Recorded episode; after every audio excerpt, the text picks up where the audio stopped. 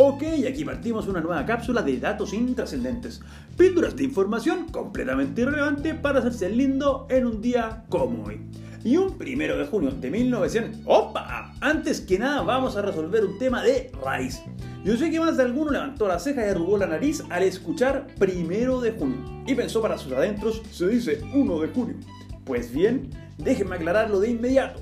La Real Academia de la Lengua Española, en su diccionario panhispánico de dudas, publicado en el año 2005, admite que ambas formas son correctas y que el uso de cada una de estas depende más al dialecto de cada zona, donde por ejemplo en España se utiliza más uno y en Latinoamérica más primero. Así que cabros, independientes si ustedes son Team 1 o Team Primero, les cuento que los dos tienen la razón. Y como en este espacio somos Team Primero, Así nos referimos al primer día de cada mes, como el primero de junio del año 1900, cuando circula la primera edición de El Mercurio de Santiago, diario que si bien partiría como una edición vespertina y haciendo mención a que era la edición santiaguina del Mercurio de Valparaíso, fundado en 1827, pronto se transformaría en el principal medio periodístico del país y en todo un referente como en el que se convirtió la nacida en un día como hoy, pero del año 1926.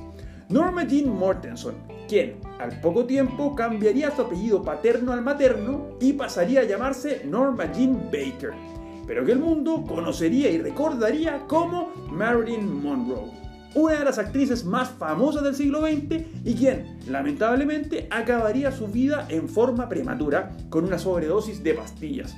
Mucho se ha dicho y escrito acerca de las causas de su muerte, y la verdad es que no hay mucha claridad al respecto.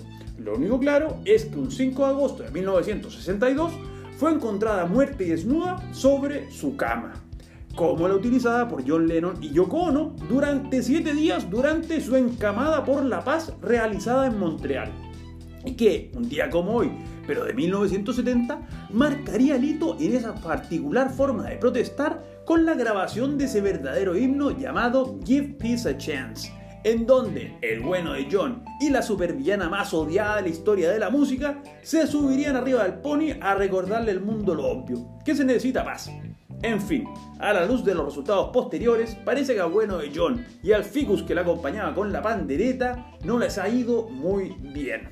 Y quizás por eso es que el compañero de Lennon en los Beatles, el genio de Paul McCartney, sería un poco más pragmático en su mensaje y publicaría, también un día como hoy, pero de 1973, su canción Live and Let Die. Algo, por cierto, menos idealista y más aterrizado, que podría resumirse como Flaco, tú en tu color, no desentones en el mío, y que sería grabada para la película de James Bond del mismo nombre.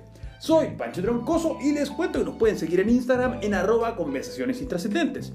Además, no olviden de suscribirse a este podcast si quieren más datos completamente inútiles para cada día. Será hasta mañana con más datos intrascendentes.